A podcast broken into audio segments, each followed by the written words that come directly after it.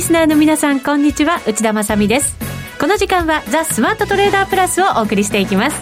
この方をご紹介しましょう。国際テクニカルアナリスト福永博之さんです。こんにちは。よろしくお願いします。よろしくお願いします、はい、福永さんなんとなく嫌な落ち方しましたね、はい、いやいややっぱりね、うん警戒してたから叩かないとダメなんですよ。ね本当に。まああのー、ね叩いてずっとっていうのも困りますけど、はい、あのー、まあやっぱり S q っていうのがね今週末とか明日ありますから。これやっぱりなんかいつもよりも重要な感じがしてきちゃいますね、はい、需給でこれだけ相場が動いてきてとなると。そうですね、本当にあのー、まあ、ここまでですね、あのー、まあ、本当に連投ででまあ、途中休む場面もありましたけど、まあ、基本的にはあの連投が続いているという状況でしたのではい、であと商いもね意外とやっぱ高水準を続けてたんですよね。そうでしたね。はい。で今日もに、えー、2兆8000億円ぐらい、はい、あの売買代金できてますからまあ、あの昨日は若干減ったんですけど今日また増えるという状況になってますので、まあ、あの外国人投資家の、まあ、売買動向なんかも気になるとこなんですけど先週からまたちょっと売り越しに転じたりとかね。そうですね、えー、今日のやつはまだ見てませんけど今日のやつはね、はい、現物は買い越しになってましたよ。2週ぶりの買い越し、ね、現物はですけどね、はい、手元にあるデータが、ね、はい、まあ、ただその先物と現物、まあ、合わせてねどういうふうになってるのか金額的にもその増えたり減ったりで、はい、やっぱり継続して現物買ってもらわないとですね。指数は上がらないっていうか、まあ、支えにならないっていうこともあるのでしかも高いところを買っていってくれないとねっていうなんかね 本当そうですよね、ね、まあ、その辺がねちょっと、まあ、どういうふうに出るのか明日の S q についてちょっと後でポイントをお話したいと思います。そうですね、はい、そしてこれが調整なのかどうなのか。はい、そこですよね。というところも重要重要なので、教えていただこうと思います、はい、さて今週はですねマネックス証券からゲストお二方をお迎えしてお送りしていきたいと思いますので、ね、そうなんですよ、はい、お楽しみにお待ちください、はい、それでは番組進めていきましょう。この番組を盛り上げていただくのはリスナーの皆様です。プラスになるトレーダーになるために必要なテクニック心構えなどを今日も身につけましょう。どうぞ最後まで番組にお付き合いください。この番組はマネックス証券の提供でお送りします。スマートトレーダー計画。さあ、それでは引き続き福永さんにお話を伺っていきましょう。大引けの日経平均株価652円飛び4000安、22,472円91銭で終わっています。はい。えー、先ほどからもちらっとお話出てますように、明日は、あの、メジャー S q、はい、メジャー S q ですね。はい、S q っていうのは、これはあの、スペシャルクォーテーションの略でございまして、はい。で、あの、メジャーっていうふうに言うのはなぜかというと、あの、先物ってあの、ラージとミニがありますけど、はい、ラージとミニ、これ両方がですね、あの、生産される。はい。で、ラージの方は3ヶ月に1回なので、まあ、3、6、9、12。うん、そして、まあ、今回はその6ということで、はい、えー、まあ、生産地が明日の、まあ、寄り付きのところですかね。で、これあの、日経平均が値がつくと、その値と勘違いしていらっしゃる方多いんですけど、多いというかまあいらっしゃるかと思うんですが、実際には、あの、225銘柄、うん、これ全部値段がついて、で、初めてそこで S q 値というのが決まります。はい。ですから、買い気配とか売り気配の銘柄が、まあ、あってですね、でそこで、えー、値段がこうね、えー、ついたとしても、それは正式な S q 値ではないと。はい。いうことになりますね。当初からね、後から発表されますよね。そうです。大阪取引所じゃないですかね。あ、大阪ですか。そうですね。いや、ごめんなさい、どっちか。私の日本取引所ということでよろしいでしょうか。素晴らしい。さすがフォローが効きますね、内田さん。日本取引所からね。本当に。はい。で、あのーそうしたですね、中で、えっ、ー、と、まあ、今回もそのメジャーということになりますから、その6月の、その、いわゆるその配当落ちとかですね、はい。そういうものを考慮して、うんうんで、あの、現物の方はもちろんまだ、あの、今回決算発表も未定のところ、あ決算発表というか、まあ、今期の業績ですね。はい。未定の企業も多いので、あの、6月の配当、特にまあ、四半期ごとに配当しているところ、まあ、あの、代表的な企業でいうと、あの、ホンダとかですね。そうですね。はい。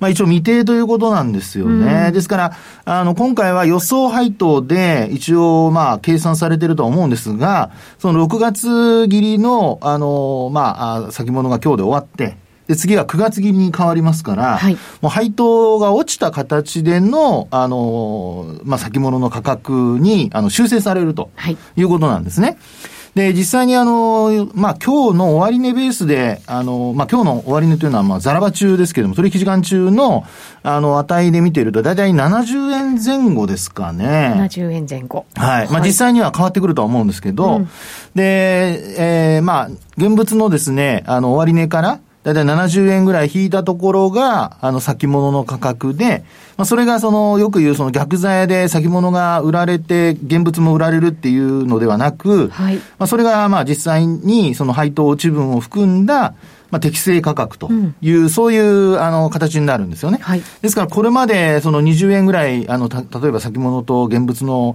その価格差が逆剤になっていたとしても、あのまあ、それほど影響なかったんですが、それが70円ぐらいに開いたとしてもですね、それも、あのまあ、適正な範囲内ということになるかと思いますけどもね。はい。はい。で、えー、そうした中でメジャー S q が今回、まあ、あの、明日やってくるわけですけど、やっぱり、まあ、あの、投資家の皆さん気になるのは、その後株価どうなるか。うんね、冒頭もありましたが。はい、で、今日のその大幅安で、えー、一旦売り込まれたところですから、まあ、戻してくれれば、まあ、そのまま、まあ、今回の下落もですね、一過性のもので終わるのではないかというふうに、まあ、期待したいところではあるんですよね。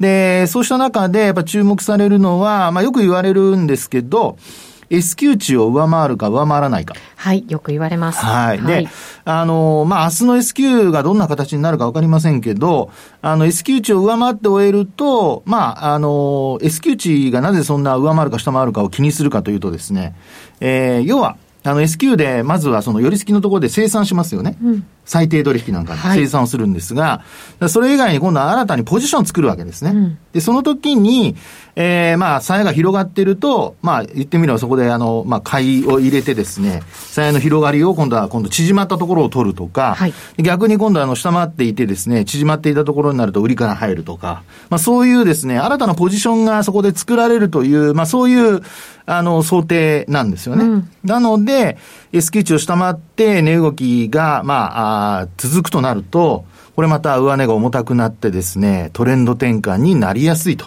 いうことになりますからね。はいうん、まあ、ちょっとそのあたり、あの、ご注意いただきたいなというふうには思います。はい。明日はどうなりそうですか？そうですね。明日高く始まっても、例えば5日移動平均線を下回って終えたりだとか、うん、もう今日あの、ほぼ横ばいなんですけど、明日反発してもよほど反発しないとですね、えー、要はまあ、6日前の株価、あ、5日前の株価か。と、あの、入れ替わりますから、結構上がらないと、これ難しいんですよね。そうすると、調整入りの可能性がありますね。出てくるということですね、はい。なので、ちょっとご注意いただきたいなと思います。はい、わかりました。はい。これでも、もしそうならない場合というのは S q 値を、まあ、早く取り返して。そうです、そうです、そうです。で、えっ、ー、と、その前の高値を抜けていくとか、はい、そういうことにならないと、やっぱり確認はできないということなんですかね。そうですよね。だからその場合にはやっぱり戻り売りに押されたりということが考えられるので、はい、まああまりこれから押し目買いっていうのはちょっと注意をするっていうことを気をつけていただくといいかなと思います。しばらくはちょっと流れを見て、そうです、そうです。ということですね。はい。わかりました。はい。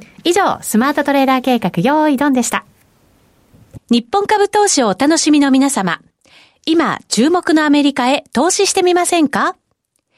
米国株に興味はあるけれど、なんだか難しそうだなと思っている方。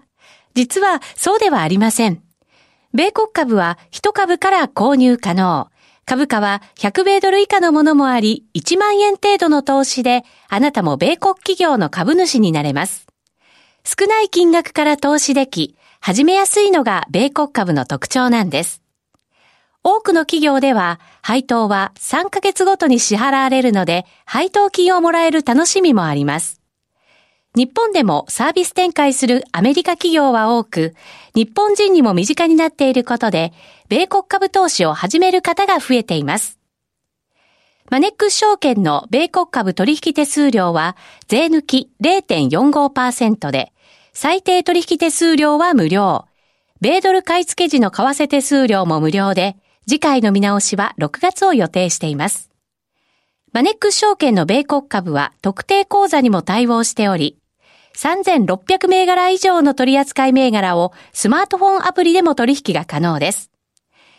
さらに、マネックス証券では、税抜きの取引手数料を最大3万円までキャッシュバックする、米国株取引デビュー応援を実施中。マネックス証券なら取引手数料実質0円で米国株投資を始められます。米国株ならマネックス証券。今すぐマネックス証券米国株で検索。米国株式及び米国 ETF、リート、予託証券、受益証券発行信託の受益証券などの売買では、株価などの価格の変動、外国為替相場の変動など、または発行者などの信用状況の悪化などにより、元本損失が生じることがあります。お取引の際は必ず、契約締結前交付書面などを十分にお読みください。マネックス証券株式会社、金融商品取引業者、関東財務局長、金賞第165号。みんなで参加、今週のミッション。さあ、今週のお一人目のゲストでございます。マネックス証券マーケティング部、西尾隆人さん、久しぶりの登場です。こんにちは。こんにちは。ご無沙汰しております。ご無沙汰しております。今日は、マネックスのアクティビストファンド。はい、あら。ちょっと言いにくいんですけど。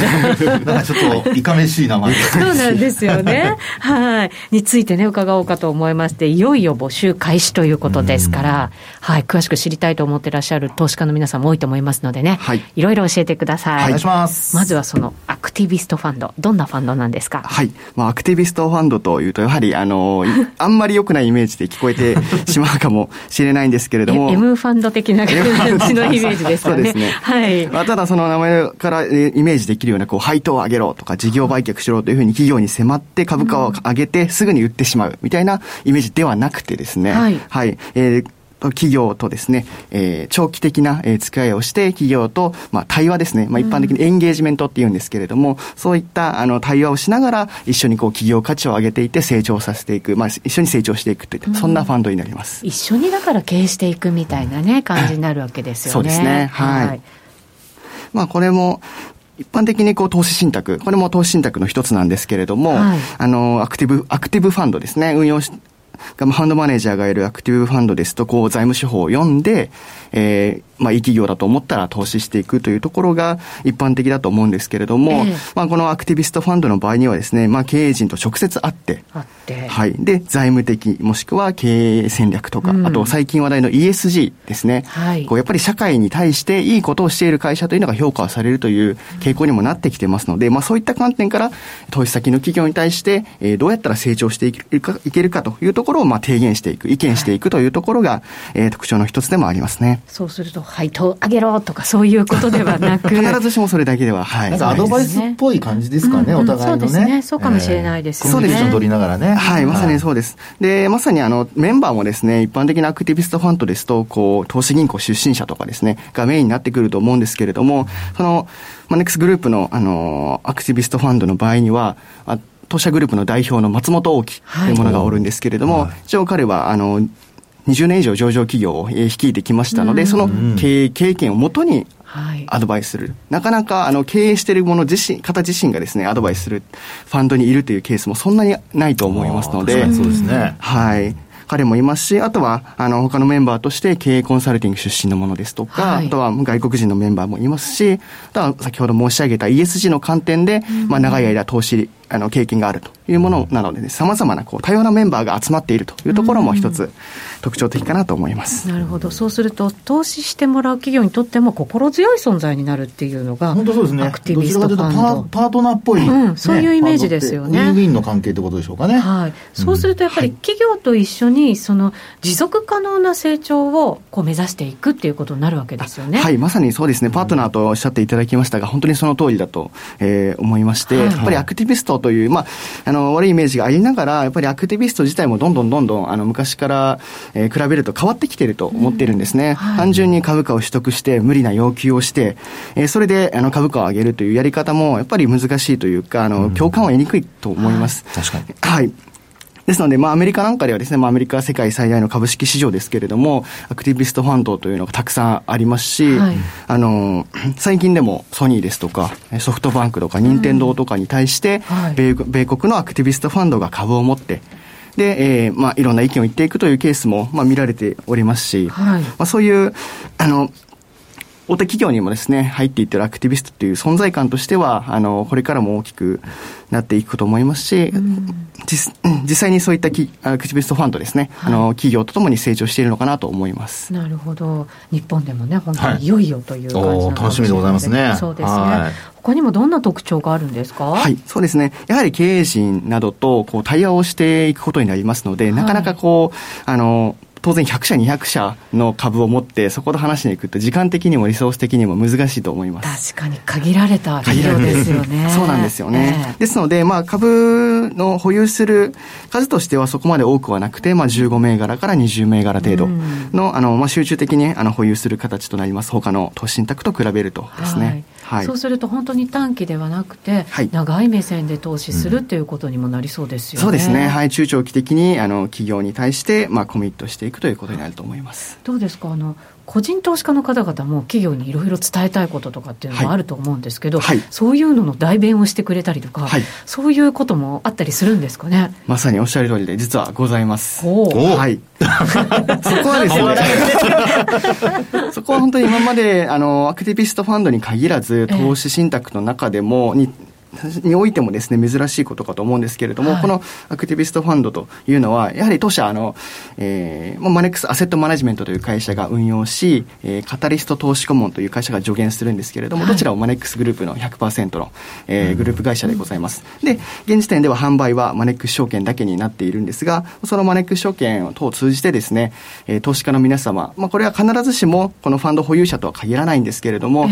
まあ、個人の中でいろんなね、こう企業に対して物申したいことたくさんあると思います。はい。はい。ですので、今ちょっと考えてはいるんですけれども、そういった皆さんの意見を収集して企業に伝えていくというプラットフォームも少し今準備を進めているところでございます。なるほど。はい、そうすると本当に投資っていうね、はい、その形が少しずつ変わろうとしてるんだなっていう、なんか、ね、本当そうですね。うん、そういう感じになりますよね。はい、これどういうふうにしたらわれわれは投資できるんですか、この、はい、はい、ファンドに。こちらはですね、えー、今、昨日から当初申し込み期間ということで、えー、24日まで、えー、当初申し込みで申し申し込みいただくことができます。はい、で、マネック証券にお口座をお持ちの、えー、方であればですね、100円から投資することができます。100円 ?100 円からできるんですか？昔ワンコインって言うと500円でしたけど、それよりも少ない。はい。すごい。そうですね、100円から。はいそうなんですよ。はい。はい、で、一応24日までが、あの、当初申し込み期間なんですが、その後25日以降もですね、えー、継続募集ということで、ずっと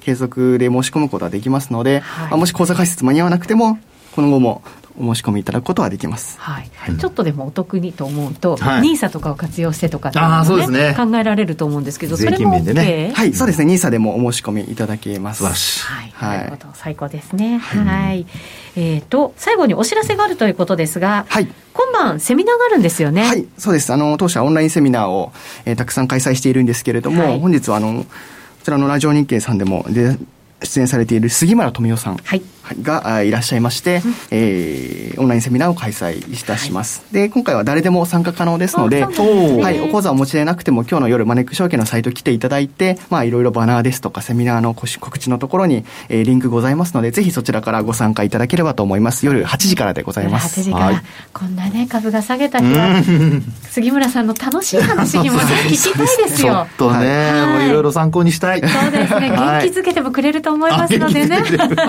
それもいいなぜひぜひチェックしていただきたいと思います。はい、えー、マネックス証券で杉村さんのセミナー今夜開催です。そしてマネックスのアクティビストファンド募集が開始しております。こちらもぜひぜひマネックスのウェブサイトでご覧いただきたいと思います。西尾さんありがとうございました。ありがとうございました。ありがとうございました。ザ・スマートトレーダープラス。今週のハイライト。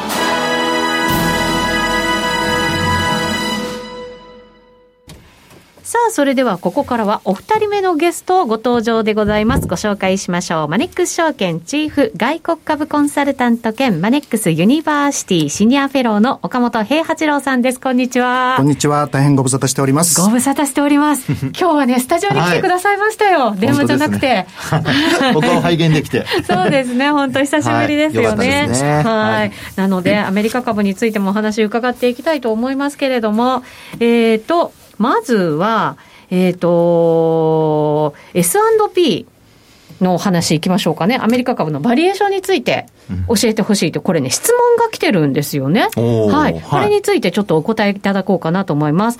いつも聞いています。マネックスの専門家の方が出てくださっているの参考になりますということですよ。番組へのご意見ですね。はい、えっ、ー、と、米国株のバリエーションについて教えてください。S&P500 の中でも、ハイテク5社に資金が集中しているようですが、アメリカ株の全体のバリエーションも、この5社に引き上げられているように思います。こういった場合、バリエーションは参考になるのでしょうか？5社を除くと、まだ上昇余地はあると見てよいのでしょうか？ということです。はい、えー、まあ、昨日ですね、ナスダック総合1万台に乗せるということで、はい、あの、史上最高値を更新しました。じゃあ、そのど、どの銘柄上がったかと言いますと、今まさにあの、ご指摘ありましたですね、アップル、アマゾン、フェイスブック、えー、まあ、 FANG 系の、いわゆるですね、銘柄が史上最高値を更新してるわけなんですね。はい、で、ご指摘の通り、アメリカのマーケットはですね、えー、2017年あたりから、ファング銘柄に代表されるグローバルな IT 企業に、まあ、牽引されて上がっていったとい。うのがあります。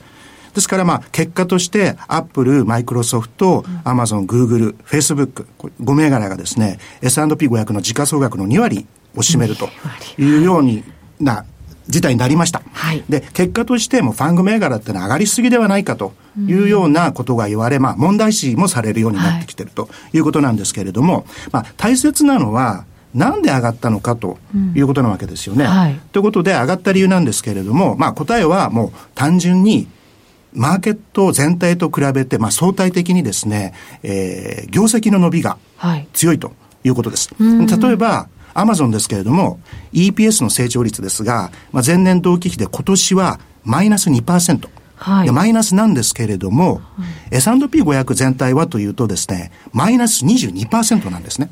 桁が違う。ですからまあマーケットをアウトパフォームしていると。で、来年につきましても S&P500 全体ですと26%のプラスの見通しなんですが、アマゾン58%の増益なんですね。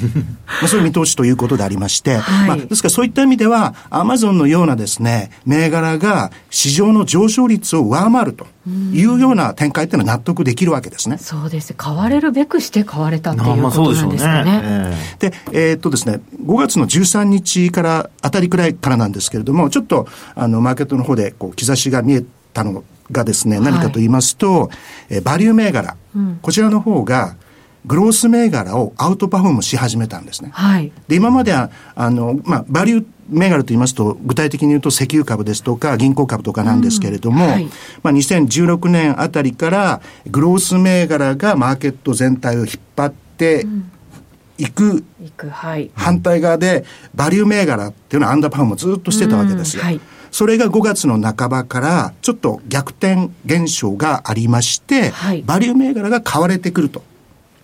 いう展開が5月の後半ありましたと。はい、で、これはなぜ、なぜかと言いますと、まあ、あの、グロース銘柄と比べると、バリュー銘柄の方が割安になってきたと。まあ、出遅れ感みたいなものもね。うのもあります。あるんでしょうね。で、来年に向けてアメリカ経済が回復していくと。うんいうことですから、はい、まあこういったバリュー銘柄の収益も大きく改善するだろうと。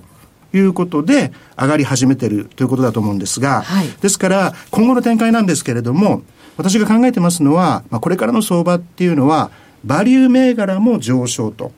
ただ一休みします。その間、グロース銘柄が上がれると。はい、まあ、非常にこういいローテーションが起きてですね、まあ、裾野も広がりながら、まあ、結果として S&P500 全体を押し上げていくんではないかと。なるほど。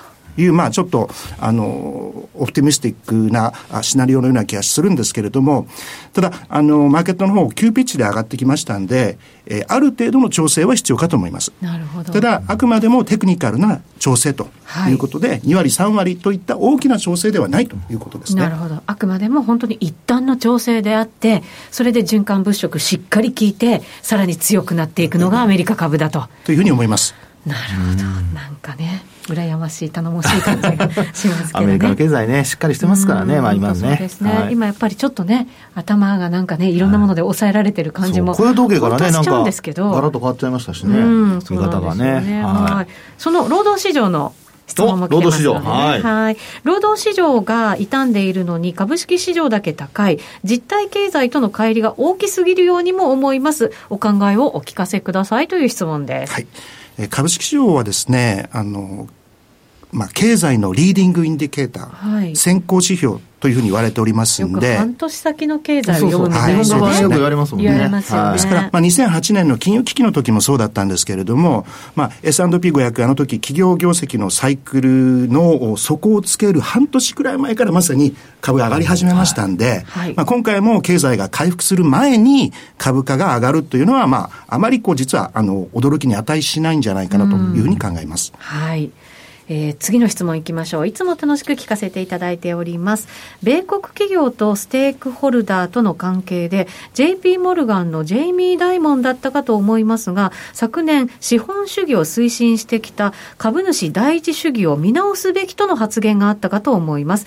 キャピタリズムの本家本元の投資銀行の CEO の発言、驚きでした。この発言は本気なのでしょうか？それとも建前なのでしょうか、もし本当に株主第一主義義が見直された場合、長期的にはアメリカ株にどのような影響があると思われますか、これ、私もすごい興味あるんですよね。はい、この話はですね、はい、去年の8月のビジネスラウンドテーブル、これはあのアメリカで50年の歴史がある会合なんですけれども、はい、そこでのあのジェイミー・ダイモン氏の発言だと思うんですけれども、えー、建前ではないと思いますね。で、彼が言ったのはですね、まあ、えっ、ー、と、企業の従業員やコミュニティに投資をするということが、最終的に企業が唯一成功するための方法であるって言ってるんですね。はい、で、まあ、従業員に投資をするということ。また、まあ、モチベーションが高くて前向きな社員が多い。そういった会社っていうのは結果として当然のことですが、株価も上がるということだと思うんですね。ですから、ある意味当たり前のことだと思うんですよ。ですから、長期的には株価にとってもいい話ではないかというふうに思います。そうですね。そこが目的になってたところあるじゃないですか。株価が上がるみたいなところが。はい、そうじゃなくて、結果として株価が上がるっていうね。これいい循環だようなね。ねそれ底上げですもんね。そういう意味ではね。はいはい、もう一個いけるかな、岡本さん。FRB の資金購入、どこまで拡大するのでしょうか？という質問来てますが。えー、まあ、アメリカ政府もそうですけれども、FRB の方もコロナ対策でもできることはもうとことんやるっていうふうに言ってるわけですから、必要なだけとことんやると思います。うんまあ、今回の FRB、あの、ジャンクボンドを投資をするということで ETF 買いましたけれども、まあ、株は買うということはしないと思うんですけれども、あの、いくんじゃないかと思いますよ、これからも必要があればということで。あの昨日もね、まだまだ2022年まではみたいなね、そうそう話もね、ねあったりもしましたからね。ねそうですね、そうすると、でもこれ、経済戻ってきたときは、ちょっとやっぱり、バブル的な感じになったりするものなんですかね。第2波とか、その辺どうなんでしょうね。まあ、その辺はあの引き続き要注意が必要かと思いますけどね、ね。もちろんそうですけどね。そうですね、ただ金融ってやっぱりね、本当に先を走ってますから、えー、その動き、なんかこう見誤らないようにねしっかりしておかないといけませんね。うん、ね。はい。今日岡本さんにあのリスナーの皆さんからいただいた質問のねお答えいただきました。ね、そうなんです。駆け足になっちゃいましたが、いやいやはい、今回あの質問いただきまして初めてあのあのリスナーの方いらっしゃるんだってことを実感しました。いやいやいやそんな。マネックス証券では第5回米株 Q&A セミナーを6月25日に開催するということです。質問6月16日23時まで受け付けているということなのでマネックス証券のホームページチェックしてみてください。お願いいたします。お待ちしております。岡本さんありがとうございました、はい、ありがとうございました。さてあっという間にお別れのお時間です。ここまでのお相手は福永博之と内田まさでお送りしました。それでは皆さんまた来週,、この番組はマネックス証券の提供でお送りしました